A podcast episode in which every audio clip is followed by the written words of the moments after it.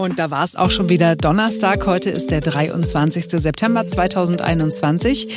Und ihr hört den letzten Teil unserer Miniserie Kleine Partei, große Ideen. Diesmal äh, geht es um eine ganz besondere Partei, die Hip-Hop-Partei. Zuerst aber schauen wir auf die aktuelle Corona-Situation, wie wir das ja regelmäßig machen. Die Inzidenzwerte sinken, die Impfquote steigt so gut wie gar nicht und wir fragen einfach mal nach. Ich bin Marc Schubert. Und ich bin Simone Panteleit. Jetzt beginnt ein neuer Tag. Gesundheitsminister Spahn hat wieder gewarnt. Er warnt auch diesmal wieder, muss man sagen, er warnt davor, dass wir uns in Sicherheit wiegen. Das hat er im Lauf der Pandemie ja immer wieder getan. Und äh, tatsächlich war es dann auch so, dass immer, wenn er gewarnt hatte, die Inzidenzwerte dann äh, kurz drauf oder manchmal länger drauf äh, gestiegen sind. Wie ist die Lage aus Sicht eines Epidemiologen und Virologen? Einer, der sich besser auskennt als viele andere Experten, ist Professor Klaus Stör. Er hat hier bei uns immer wieder Dinge auf den Punkt gebracht, die auch immer so eingetreten sind. Und er hat nicht immer nur gewarnt, er hat uns auch zur Gelassenheit ermahnt. Guten Tag, Herr Professor Stör. Schönen guten Tag. Die Zahl der Neuinfektionen sinkt bei uns in Deutschland. Sie sinkt, wenn ich richtig informiert bin, weltweit ein Zeichen der Entspannung? Dürfen wir uns entspannen? Also sich zu entspannen ist immer gut, dann hat man einen freien Blick auf die Situation. Äh, Deutschland ist nicht das einzige Land, wo die Zahlen zurückgehen. Sie sagten das schon, äh, Spanien, Dänemark, äh, andere europäische Länder sind da auch mit dabei.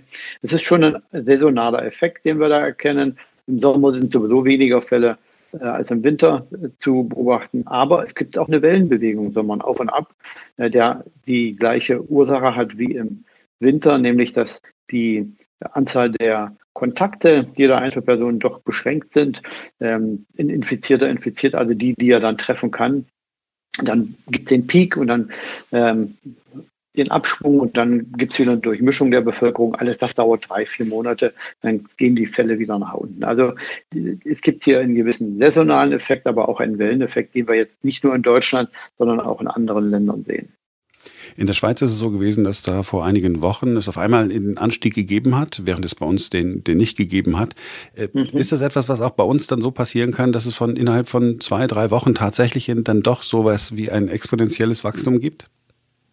Das kann gut passieren. Man darf nicht vergessen, es ist ja nicht nur so, dass die Schweiz und Deutschland sich da azyklisch bewegen können. Sie sehen das ja auch in Deutschland. Äh, Im letzten Jahr waren besonders die ähm, westdeutschen Bundesländer betroffen und dann plötzlich ja einige Monate später nur hauptsächlich die ostdeutschen. Ähm, das sind auch große Regionen, schön Österreich äh, und die äh, Schweiz, äh, die sind so groß wie ein Bundesland in Deutschland. Also da können sich auch neben den übergeordneten saisonalen Trends auch dann lokale und regionale Trends umsetzen. Das hat was mit der Populationsdichte zu tun, hängt auch mit der Populationsdynamik sicherlich zusammen. Da gibt es äh, keine Dinge, die unbedingt von der Bekämpfungsseite dahinter stehen, aber natürlich in einem Land wie zum Beispiel in Serbien, äh, in der Tschechei, Slowakei oder zum Beispiel in, in Irland, als man alles geöffnet hatte äh, im letzten Jahr, dann geht die Inzidenz natürlich auch azyklisch anders als bei den um, äh, umgebenden Ländern dann auch sehr schnell so 15, 15-fach ähm, nach oben, kann auch dann auch wieder schnell fallen, je nachdem, wie die Bekämpfungsmaßnahmen sich dann von den anderen Ländern unterscheiden wo Sie Bekämpfungsmaßnahmen sagen. Die Idee eines Freedom Day ja, wird ja im Moment bei uns in Deutschland diskutiert, dass wir irgendwann im Laufe der nächsten Wochen, irgendwann im Oktober sagen, so heute ist der Tag, alle sind wieder frei, alle Corona-Auflagen ähm, streichen wir und wir tun so, als wäre nichts gewesen. Ist das etwas, wo Sie sagen, ja, können wir schon machen oder soll man lieber noch warten? Ja, wissen Sie, als Epidemiologe geht es immer um die Frage, welches Problem möchte man lösen. Äh, und da gibt es eine klare Zielstellung und nach der Zielstellung versucht man dann die Maßnahmen zu, äh, umzusetzen. Wenn die Zielstellung ist, dass äh, so schnell wie möglich allen Menschen ihre Grundrechte wiedergegeben werden, wenn man sagt, dass äh, jeder ein Impfangebot hatte, äh, jeder sich entscheiden konnte für die Impfung oder die Infektion, dann wäre das sicherlich der, der, der richtige Ansatz. Auf der anderen Seite muss man natürlich bedenken, dass es bei den über 60-Jährigen noch immer 15 Prozent Personen gibt, die sich noch nicht haben impfen lassen. Und alle die, die sich im Frühjahr äh, diesen Jahres hatten impfen lassen, über 60, jetzt eigentlich aus medizinischer Sicht äh, eine Boosterimpfung sicherlich bekommen sollten. Also hier gibt es noch ein hohes äh, Risikopotenzial und ich finde es richtig, dass man jetzt äh, abwägt, äh, inwieweit man die ungeimpften jetzt noch näher an die Impfung heranführt, aber, und, aber auch sicherlich die, die, das Gesundheitssystem auf eine mögliche äh, also nicht nur möglich, auf die definitiv vorhersagbare Winterwelle vorbereitet. Also Winterwelle wird kommen. Wir werden äh, wahrscheinlich wieder eine Diskussion darüber haben, dass Intensivstationen überlastet sind. Wir stellen dann fest, sie sind dann nie so überlastet, dass Patienten äh, nicht mehr geholfen werden kann. Stichwort Triage wird uns wahrscheinlich nicht bevorstehen. Auch diesmal wieder nicht, nehme ich an. Mhm. Okay, so, das, das freut mich schon mal. Die Frage ist aber, weil Sie jetzt gerade die Zahl gesagt haben, 15 bis 20 Prozent der über 60-Jährigen sind noch nicht geimpft. Das sind ja dann offensichtlich, oder liege ich falsch, Menschen, die sich nicht impfen lassen wollen. Mhm. Ähm, es ist eine moralische Frage. Sie dürfen auch sagen, möchte ich nicht beantworten. Müssen wir dann auch noch Rücksicht nehmen, wenn doch diese Impfangebote nun wirklich schon sehr lange gemacht worden sind? Mhm. Das ist eine Ermessensfrage. Da müssen Sie Staatsrechtler fragen. Äh, ich glaube, von der ähm, von der Perspektive eines Geimpften oder aus der Perspektive von Personen, die ähm, die Impfung als sicher und wirksam betrachten und die Erkrankung als bedeutend, äh, ist es eigentlich unvernünftig, sich nicht impfen zu lassen. Da müsste man alles öffnen. Aber es gibt sicherlich auch eine Vorsorgepflicht äh, des Staates, die für die Leute, die vielleicht auch ähm, sozial benachteiligt sind oder aus anderen Gründen, Sprachgründen, aus Bevölkerungsgruppen kommen, die einfach nicht die Informationen hatten, um die Wirksamkeit der Impfung, deren Sicherheit, die Bedeutung der Erkrankung auch wirklich abzulesen, dass man denen noch die Chance gibt, sich äh, tatsächlich über die Zeit hin noch impfen zu lassen. Das geht über die 2, 3, 2 und 3G-Regel, dass man die also mit sanftem Druck äh, dann in die Richtung drängt, dass man die Leute, die halt ähm, nicht geimpft sind und äh, krank werden, dass die dann auch keine, keine entsprechenden ähm, äh, Entschädigungen bekommen, äh, dass man die also nicht mehr so sehr am Sozialleben teilnehmen lässt. Aber das geht meines Erachtens besser über die, die Informationsangebote. Und deswegen glaube ich, ist, ist es richtig, jetzt erstmal keinen Impf, äh, äh, keinen Impfzwang einzuführen. Aber es wäre notwendig, dass man vor allen Dingen bei den äh, Älteren und bei denjenigen, die eben äh, aus anderen Gründen noch nicht die Impf Angebote angenommen haben, Informationen halt anbietet und an die, die auf die entsprechenden sozialen und Bevölkerungsgruppen abhebt. Sie haben den Impfzwang angesprochen, sagen wir, okay, äh, den wollen wir nicht. Ich frage jetzt noch einmal nicht den Virologen, sondern den Epidemiologen, wie kriegen wir denn die Leute dazu, dass sie sich impfen lassen? Müssen wir da so eine Art Druck machen, wie, wie in Frankreich, wo man einfach sagt, hier, Dekret, pass mal auf, ihr müsst mhm. euch impfen lassen, äh, wenn ihr zur Arbeit gehen wollt oder ihr müsst das nachweisen oder ihr müsst permanent testen oder äh, so eine Version wie in Italien, müssen wir da ein bisschen mehr machen in Deutschland? Mhm. Also ich glaube, äh, auch hier muss man nach dem nach fragen, welches Problem man lesen möchte. Und ich glaube, die Gründe für Impfunwilligkeit oder Impfzögerlichkeit unterscheiden sich äh, nach ähm, Altersgruppen, nach Bevölkerungsschicht, nach sozialer Herkunft. Und die muss man erstmal erkennen. Und das sind mehr Soziologen, Psychologen, Neurobiologen ähm, und äh, Kommunikationswissenschaftler, die hier diese Gründe herausfinden müssen. Und da kann man ganz spezielle äh, Informationsangebote dann auch äh, zuschneiden auf diese Bevölkerungsgruppen. Nur zu sagen, wir machen jetzt eine Woche Impfkampagne ähm, und ähm, schicken mobile Teams herum äh, und setzen dort mobile Teams auf. Das ist schon gut und richtig, aber ich glaube nicht, dass es die Bevölkerungsgruppe anspricht, die aus sprachlichen Gründen, aus kulturellen Gründen oder aus sozialen Gründen die Impfung äh, immer noch äh, nicht äh, als die bessere Alternative ansieht. Wir bleiben bei den Impfungen und gehen in die ganz jungen Jahre. Ähm, gehen Kinder unter zwölf Jahren. Ähm, auch darüber wird diskutiert, sollten wir sie impfen oder nicht. Es gibt ja relativ wenig schwere Verläufe. Wenn ich richtig informiert bin, können Sie ja gleich sagen. Auf der anderen Seite haben wir äh, den ganzen afrikanischen Kontinent noch nicht geimpft und reden dann darüber, dass wir hier Kinder impfen sollen. Ähm, helfen Sie mir, wie soll ich mich dazu verhalten? Was sagt der Experte? Ja, also ich würde mich sehr freuen, wenn wir jemals einen Impfstoff hätten, der bei den Kindern unter zwölf Jahren ein positives Nutzen-Risiko-Verhältnis hätte. Das wäre toll. Äh, aber da die Erkrankung so mild verläuft bei den Kindern und auch Long-Covid, das haben dann, glaube ich, hoffentlich auch die meisten gemerkt, in dieser äh, Altersgruppe äh, bei weitem nicht die Rolle oder gar keine Rolle spielt. Da gibt es höchstwahrscheinlich nie einen Impfstoff, der dann tatsächlich höheren Nutzen hat. Ähm, deswegen glaube ich, sollte man sich auch auf die konzentrieren, die tatsächlich den größten Nutzen haben. Das sind die über 60-Jährigen. Was mir große Sorgen macht, dass auch gegenwärtig bei dem abschwingenden Trend der gesamten Neuinfektion die Anzahl der Erkrankungen bei den 80-Jährigen zunimmt und dass sie bei den 60 bis 79-Jährigen nicht in dem Trend abnimmt wie bei allen anderen. Bei allen anderen hat die, haben die Neuerkrankungsrate ca. 20 Prozent abgenommen in den letzten Wochen. Bei den 60 bis 79-Jährigen nur ca. 8 Prozent. Das heißt, diejenigen, die besonders stark erkranken und die auch mit sehr hoher Wahrscheinlichkeit auf die Intensivstationen kommen, sind besonders von der Infektion betroffen. Und das sollte uns eigentlich Sorgen bereiten. Viel weniger die Diskussion jetzt, ob man die unter Zwölfjährigen äh, impft. Ich finde es richtig, dass wenn ein Impfstoff zugelassen ist, natürlich dann jedes ähm, Elternteil sich entscheiden kann, sein Kind dort zu impfen. Aber in, vom staatlicher Seite, von der gemeinschaftlichen Seite sollten wir uns auf die konzentrieren, die von der Erkrankung besonders stark betroffen sind. Das ist ganz interessant, weil ich hatte tatsächlich so einen äh, Haken dahinter gemacht und habe gedacht, okay, äh, jetzt gibt es noch die Boosterimpfungen. Die sind aber sinnvoll, ne? Boosterimpfungen für die ältere Zielgruppe. Also die äh, Impfung für die über 60-Jährigen ist absolut biologisch plausibel. Die Antikörper verschwinden schneller bei ihnen. Die haben auch zu Anfang schon nicht so eine ganz äh, tolle Immunreaktion.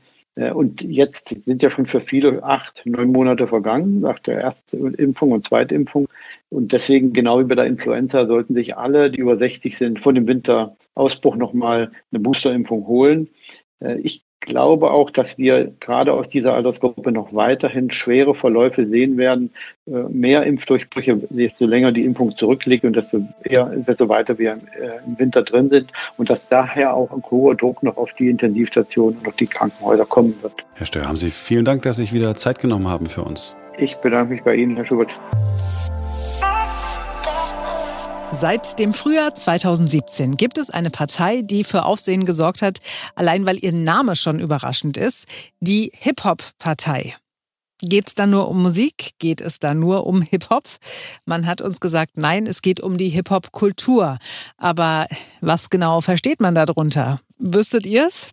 Wir sind ganz ehrlich und sagen, wir haben, wenn überhaupt, nur eine leise Ahnung, aber wir können ja einfach neugierig sein und nachfragen. Welche Ideen, welche Vision steckt hinter der Partei, die den offiziellen Titel trägt, die Urbane, eine Hip-Hop-Partei? Eine der Parteivorsitzenden ist Niki Drakos. Hallo Niki. Hallo Marc. Ich wusste nicht, dass es eine Hip-Hop-Partei gibt. Umso schöner ist, dass du dir äh, Zeit nimmst, uns es zu erklären. Ihr heißt die urbanen Hip-Hop-Partei. Erklär mir, was ist eine Hip-Hop-Partei? Wozu braucht man die? Es geht nicht um Musik, richtig? Also der korrekte Name lautet die Urbane, eine Hip-Hop-Partei. Das ist unser ganzer und ausgeschriebener Name. Ähm, den haben wir auch mit Bedacht gewählt. Äh, und zwar klar, wir wollten eine Partei gründen erstmal weil das Angebot, das da ist, uns nicht gefällt und niemand von uns sich dort wiedergefunden hat. Uns war auch klar, wir wollten die Idee in der Hip-Hop-Kultur verankern, weil viele von uns, die an der Gründung beteiligt waren, so mit der Hip-Hop-Kultur groß geworden sind, sich darin identifizieren, damit arbeiten teilweise, manchmal auch einfach nur Fans sind äh, von Hip-Hop. Das ist eine Kultur, die eine Bedeutung hat, die sehr verbunden ist, ganz eng verbunden ist mit der rassistischen Erfahrung von schwarzen Menschen, vor allem erstmal in Amerika. Mhm. Daraus, aus diesem Kontext ist ja die Hip-Hop-Kultur entstanden. Das heißt, die ist ganz eng verbunden mit rassistischer Unterdrückung. Das war für uns wichtig, das zu adressieren. Und gleichzeitig ist es eine Kultur, die Menschen zusammenbringt und in der es nicht so eine Rolle spielt, wie siehst du aus, was kannst du, äh, woran glaubst du, was ziehst du an und so weiter, sondern wer da ist, macht mit. Okay, also und, und der Hintergrund, wenn du sagst, okay, schwarze Unterdrückung, das heißt, euch geht es generell auch um das Thema Unterdrückung. Es geht ja nicht nur darum zu sagen, okay, es geht hier um die eine Minderheit oder die andere Minderheit, sondern Unterdrückung generell.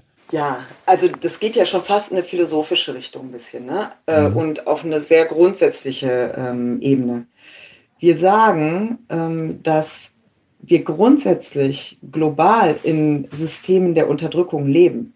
Also unser, unser ganzer Globus, sowohl global, aber auch die Gesellschaften in sich, sind so konstruiert und so organisiert, dass es immer eine dominante Gruppe gibt und eine unterdrückte Gruppe. Das ist jetzt sehr plakativ und sehr äh, sehr Plakativ ist gut, ich muss es doch verstehen. Also ich muss es verstehen. Scherenschnitte ja, gut. Das ist so ein bisschen scherenschnittartig dargestellt, ne? Aber ja. ähm, und natürlich gibt es immer Grauzonen, natürlich gibt es immer, ist es nicht immer so ganz eindeutig festzustellen. Aber grundsätzlich haben wir einfach Scheren zwischen Schwarz und Weiß, äh, zwischen Arm und Reich, zwischen im Patriarchat, ne? also äh, zwischen Mann und Frau, um das jetzt mal sehr so runterzubrechen. Wir würden sagen zwischen Cis-Männern und Flinter-Personen. Das ist unser Jargon, sage ich jetzt mal. Wow, den musst du uns ähm, erklären. Also Cis, wow. Genau, das erkläre ich gerne. Soll ich das jetzt erklären? Direkt? Ja, ja, natürlich. Damit habe ich es direkt verstanden. Naja, also wir ähm, haben ja eine Sichtweise auf Geschlechtsidentität,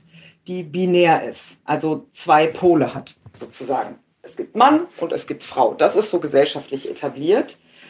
Und es zeigt sich immer mehr, dass es zahlreiche Menschen gibt, die sich in diesem binären System gar nicht verorten richtig. Die sagen, ich gehöre weder dazu noch dazu. Ich bin irgendwo in der Mitte.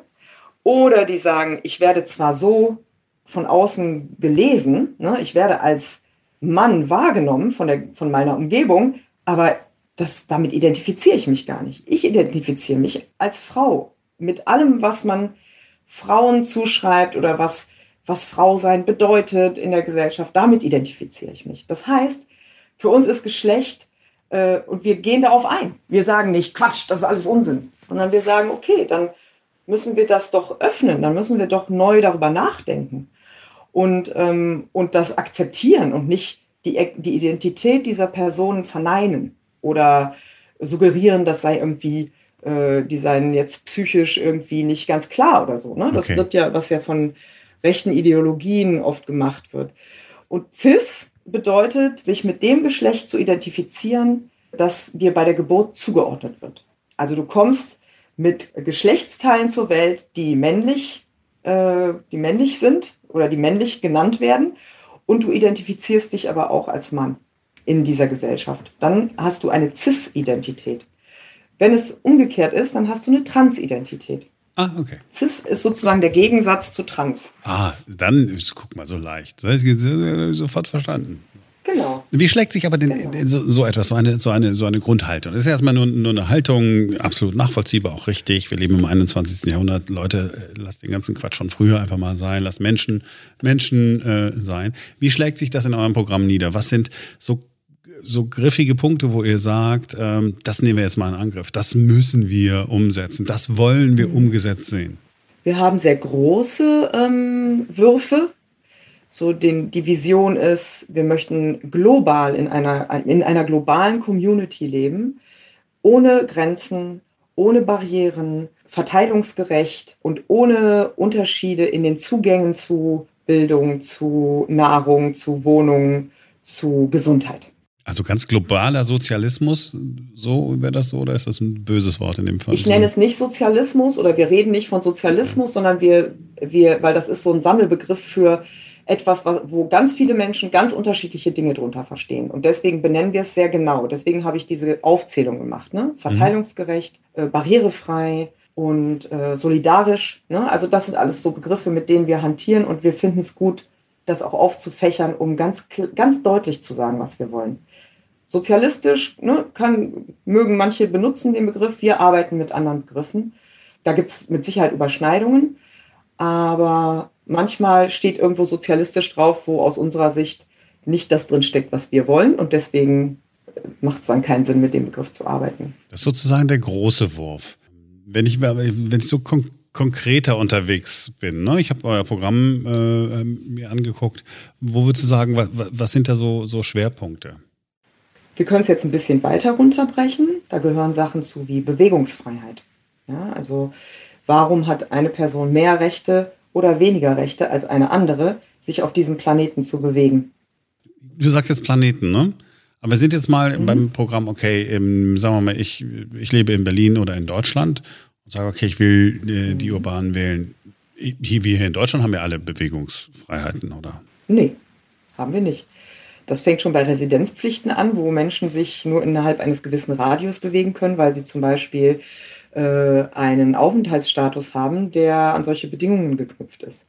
Da fängt es schon an. Dann gibt es finanzielle äh, Grenzen, wo Menschen sich bewegen können und nicht. Für manche ist es einfach undenkbar, sich außerhalb ihrer Stadtgrenzen zu bewegen, einfach weil sie das Geld dafür nicht haben, um aus ihrem nächsten Umfeld rauszukommen.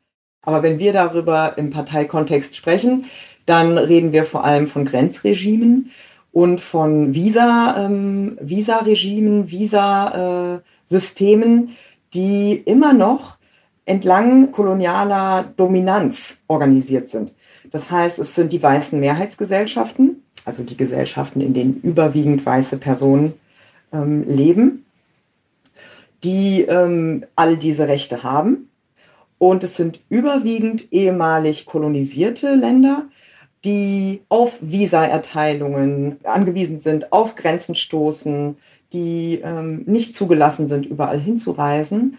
Und darüber sprechen wir, wenn wir über Bewegungsfreiheit sprechen. Wir haben an den Grenzen Europas sind äh, seit 1990 nicht nur im Mittelmeer, sondern überhaupt an den Grenzen Europas sind über 40.000 Menschen bereits gestorben bei dem Versuch, die Grenzen Europas zu übertreten. Heute ist es wieder so, dass das Interview gleich weitergeht. Wenn ihr die großen Parteien nochmal hören und sehen wollt, heute Abend ist die Schlussrunde in ARD und ZDF. Wenn ihr noch Kraft und Muße habt, holt euch dort die letzten Eindrücke. In den letzten Umfragen sieht es ja so aus, als würde Armin Laschet doch nochmal an Olaf Scholz herankommen, also als würde die Union an die SPD herankommen. Bei den anderen Parteien gibt es so gut wie keine Veränderungen. Mal sehen, ob es heute Abend noch irgendwas gibt, was den Ausschlag in die eine oder andere Richtung gibt geben könnte. Wir sind morgen früh wieder für euch da, dann mit ja einer eigenen Art von Entscheidungshilfe äh, für die Wahl, wenn, wenn alles klappt, wie wir uns das überlegt haben. Äh, eine Entscheidungshilfe ja vielleicht nicht nur für die Wahl, vielleicht eine Entscheidungshilfe für jeden Tag. Also bis morgen. Bis dahin, denn dann ist wieder ein neuer Tag.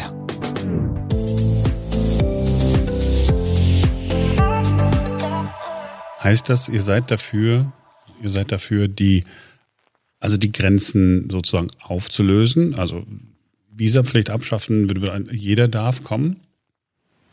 Richtig, genau. Oh, unbegrenzt, ja, tatsächlich. Also ich will. Menschen sollten sich auf dem Planeten frei bewegen können. Und wenn das dazu führt, dass jetzt, sagen wir mal, es kämen jetzt, ich will jetzt nicht diese, wow, und dann, dann kommen all die Menschen zu uns, wir kriegen, aber sagen wir mal, es kämen jetzt pro Jahr äh, 500.000 Menschen.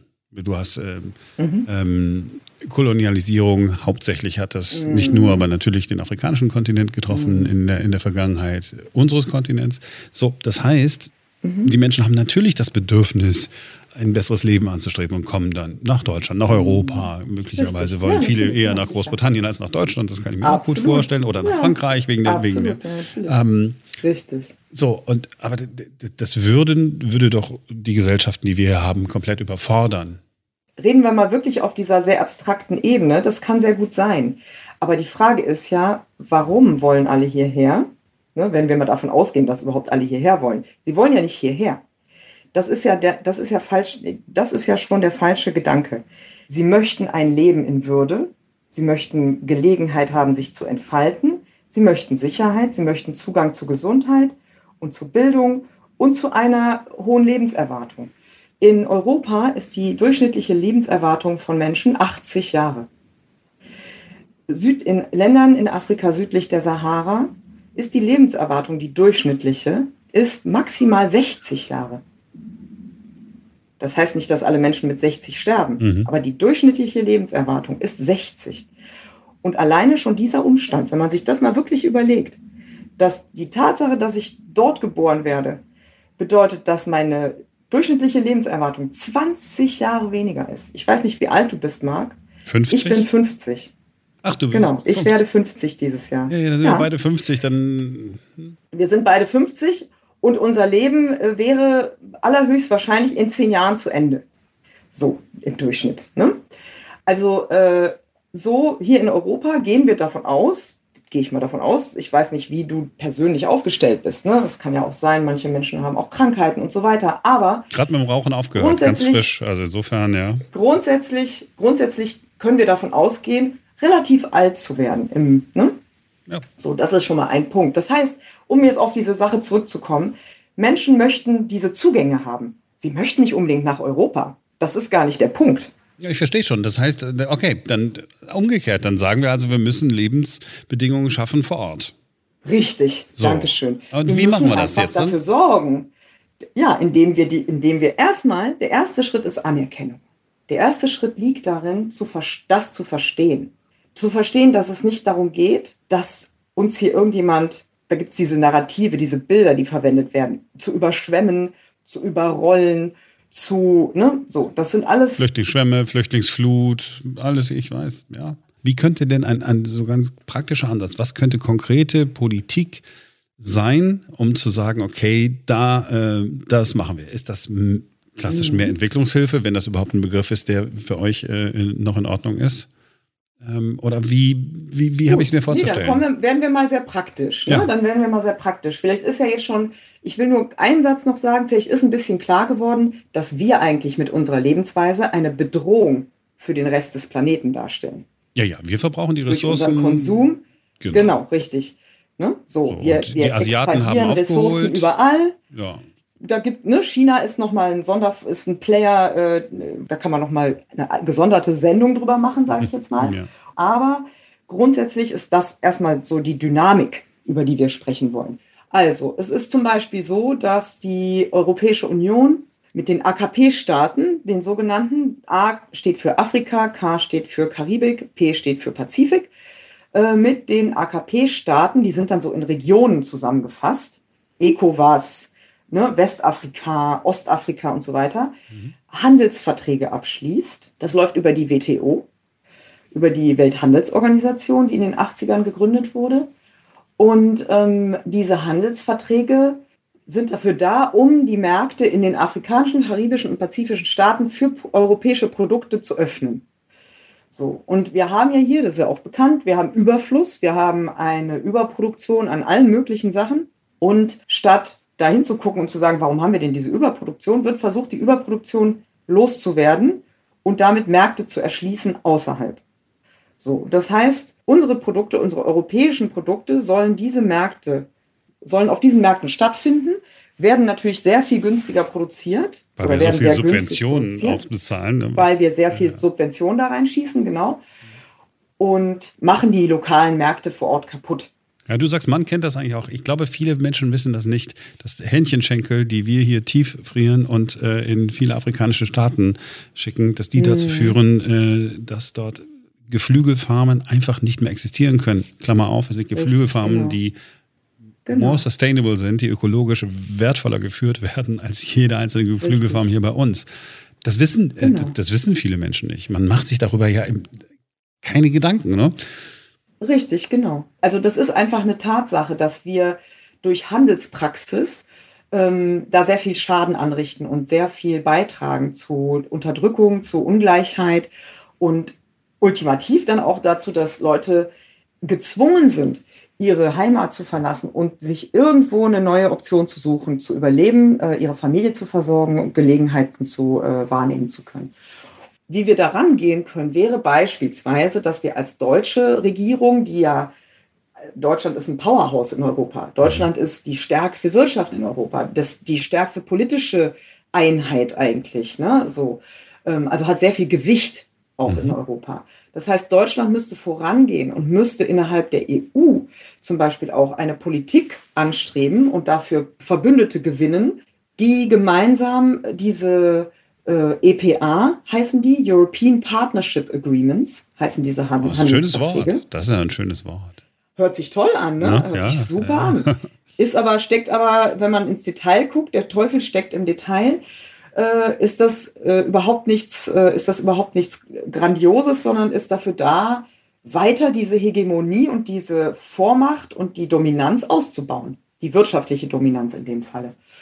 Und diese EPA, diese European Partnership Agreements zum, zum Beispiel, müssten sofort, müssten die aufgehalten werden und müssten komplett neu, müsste darüber nachgedacht werden und, äh, und geschaut werden, wie können wir die verhandeln, wie können wir mit den Regionen in Kontakt gehen, wie können wir gucken, was können wir denn für Verträge machen, um vor Ort das so zu gestalten, dass es eben nicht passiert, dass Märkte kaputt gemacht werden. Wo wir, nicht, wo wir nicht nur überhaupt einen Markt suchen, sondern wo wir wirklich, ja, wo, wo Partnerschaft eben so gelebt wird, dass wir sagen, okay, an welcher Stelle äh, können wir euch helfen, ähm, dass ihr euch in die Richtung entwickelt, dass ihr ganz alleine äh, Dinge ähm, herstellen könnt, die, die ihr bislang nicht herstellen konntet. Und Klammer auf, Was können wir denn äh, dann von euch importieren irgendwann mal? Richtig, ja? genau. Ich, du hast ein sehr schönes oder ein sehr wichtiges Wort gesagt, wo ich gerne rein einhaken möchte. Du hast gesagt, wie können wir euch helfen? So. Das Wort Hilfe sollten wir mal aus unserem Wortschatz wegparken. Mhm. So. Es geht nämlich nicht um Hilfe, es geht darum, dass wir Verantwortung übernehmen müssen.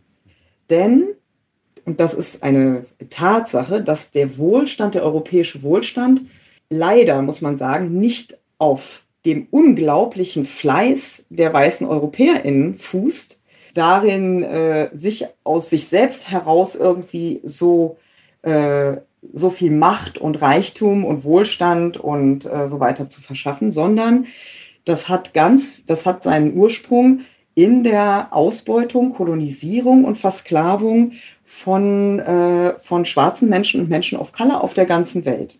Ja, wir haben ein lang, ein 500 Jahre dauerndes System von Versklavung gehabt und von Kolonialisierung, wo wir ohne Gegenleistung Ressourcen und Arbeitskraft abgeschöpft haben als EuropäerInnen. Auch die weißen AmerikanerInnen, die das betrieben haben, auch das waren weiße EuropäerInnen.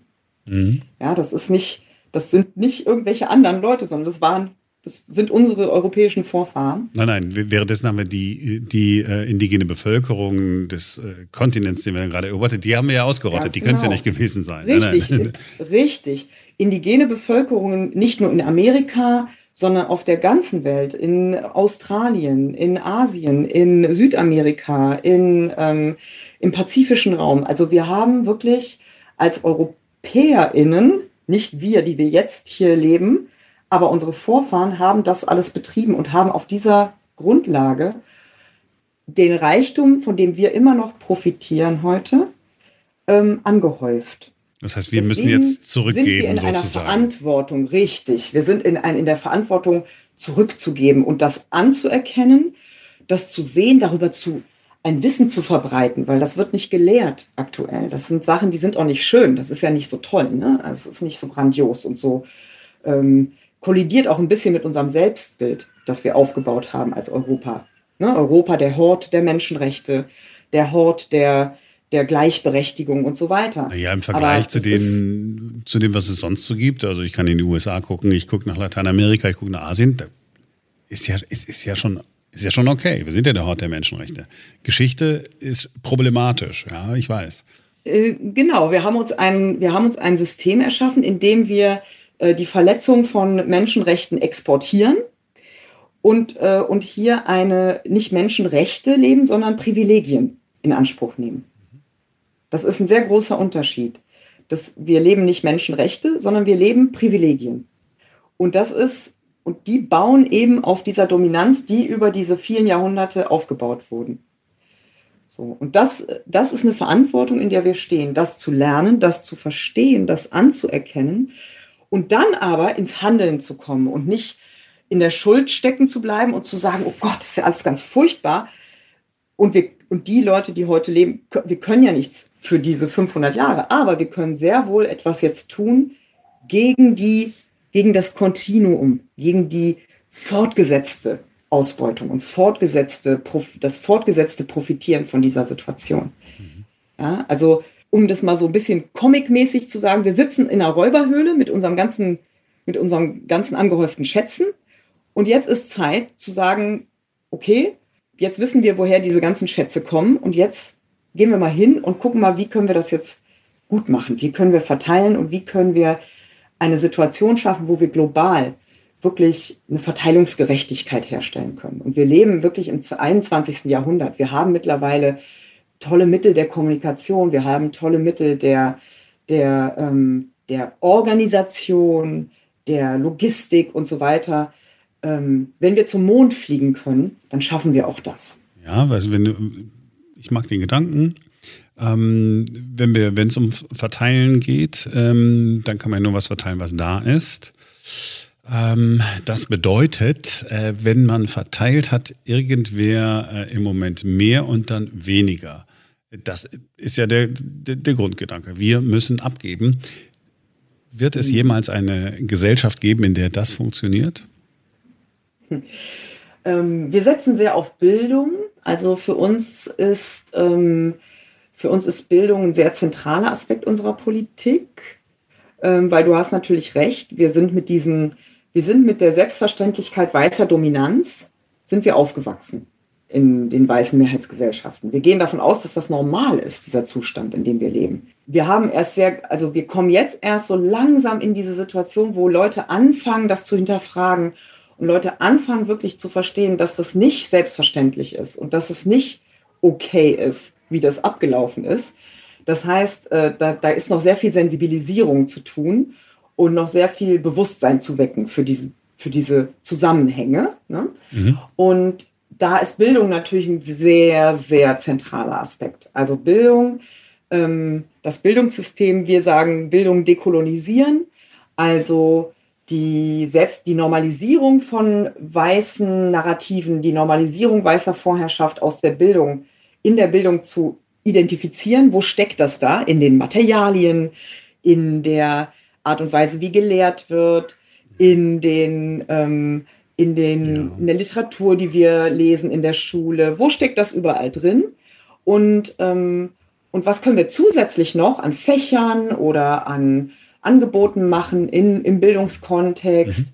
wo wir da mehr Bewusstsein schon anlegen in den Generationen, die jetzt kommen. Okay, verstehe. Also sozusagen äh, ein, ein, ein steter Wandel. Ähm, lass uns noch, also genau. ich verstehe den, den Grundgedanken, also global äh, denken ist, äh, ist so euer Ansatz, dann ist ein ganz wichtiges Thema, ja, natürlich, wenn wir äh, von äh, globaler Verantwortung reden, sind wir sofort bei äh, CO2 oder sind wir sofort beim menschengemachten Klimawandel. Ähm, ich ahne es ja, aber ähm, sagt doch mal kurz eure Position, eure, äh, eure, eure Vorschläge. Mhm.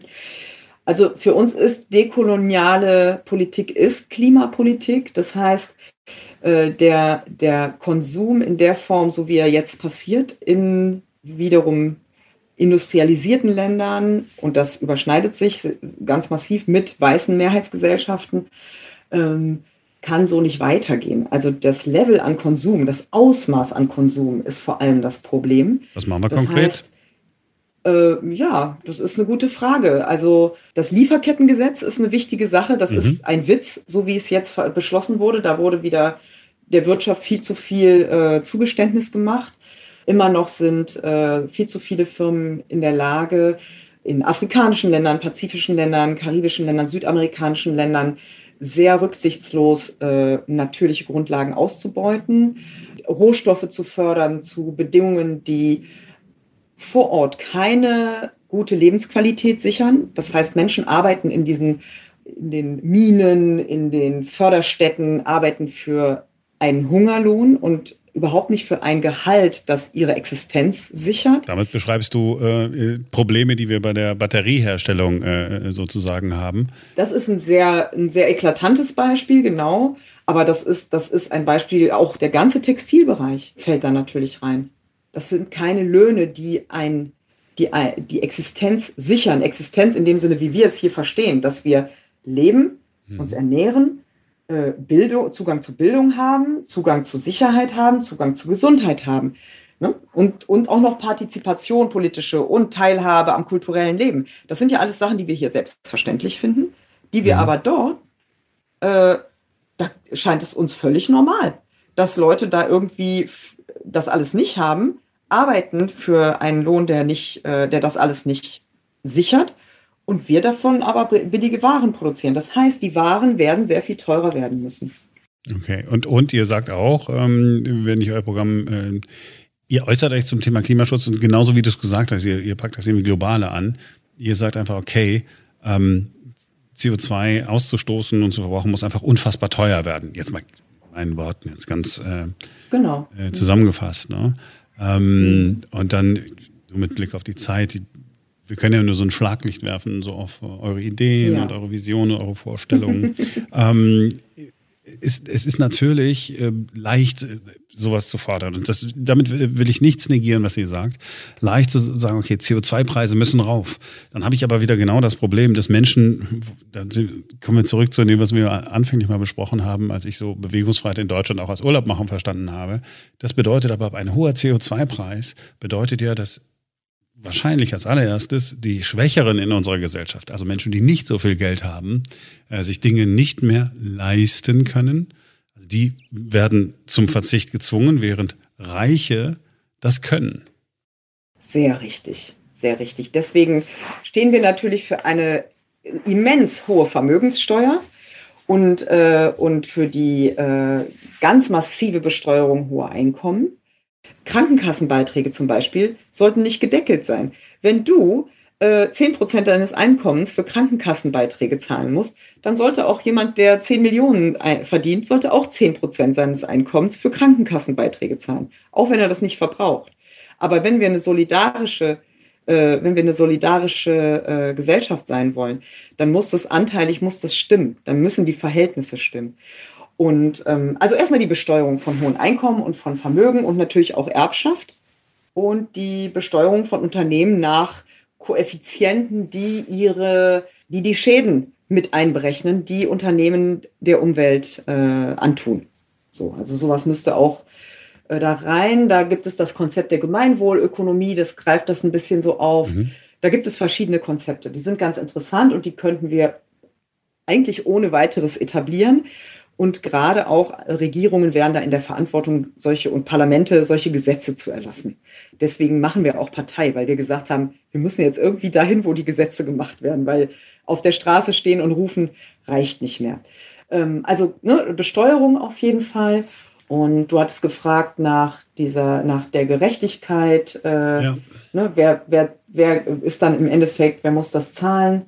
Ähm, oder wer, wer ist davon betroffen? Wir haben ein bisschen was kennengelernt. Ich, ich sag's, ich fasse es mal in meinen Worten zusammen und du darfst dann sagen, nee, so, so sag ich aber nicht. Also ihr seid total links. Ihr seid wie die Linkspartei, nur nicht so ostig und ähm, ein bisschen und ein bisschen äh, globaler im Denken. Das, das, das mit dem Ostig, das mit dem Ostig äh, lasse ich mal so stehen, aber äh, aber hätte da noch mal sehr viel zu, zu sagen, weil äh, diese ganze Ostthematik ist noch mal ein Riesending, wie der Osten so vereinnahmt wurde von, äh, von, den, von der äh, kapitalistischen BRD. Das ist auch schon noch mal eine sehr gewaltvolle Geschichte. Aber ähm, Antikapitalistisch, aber die, äh, ja, das, seid ihr auch natürlich. Ja, antikapitalistisch das, das, sind wir auf jeden Fall. Klar. Natürlich. Und die äh, ansonsten, ja, ich würde sagen, die Linke hat ihre internationalistische Verantwortung völlig vernachlässigt. Komplett. Super. Ähm, ich nehme das als Schlusswort, äh, Niki, und danke dir, dass du dir Zeit genommen hast. Ich weiß, dass es immer so ein bisschen schwierig ist, ähm, wenn man so, so, so grundsätzlich andere Vorstellungen hat ähm, dann immer äh, damit konfrontiert zu werden, ja, wie machen wir es konkret und äh, immer zu hören, na, das geht doch trotzdem nicht. Ich wünsche euch ähm, trotzdem, dass ihr ja durchhaltet, dass ihr weitermacht, dass ihr eure Ideen äh, präsentieren könnt und dass ihr hoffentlich noch lange unterwegs seid und man immer wieder im Austausch ist und eure äh, Ideen immer mit äh, einfließen in die Denkmodelle vielleicht auch der anderen Parteien, die die es wirklich dann äh, schaffen, falls ihr es nicht schaffen solltet, über Hürden zu springen. Ich danke dir. Das ist doch ein, äh, das ist doch ein gutes Schlusswort. Wir werden auf jeden Fall früher oder später landen wir im Bundestag und äh, wir sprechen uns alle nochmal. In diesem Sinne, Peace out. Danke für deine Zeit.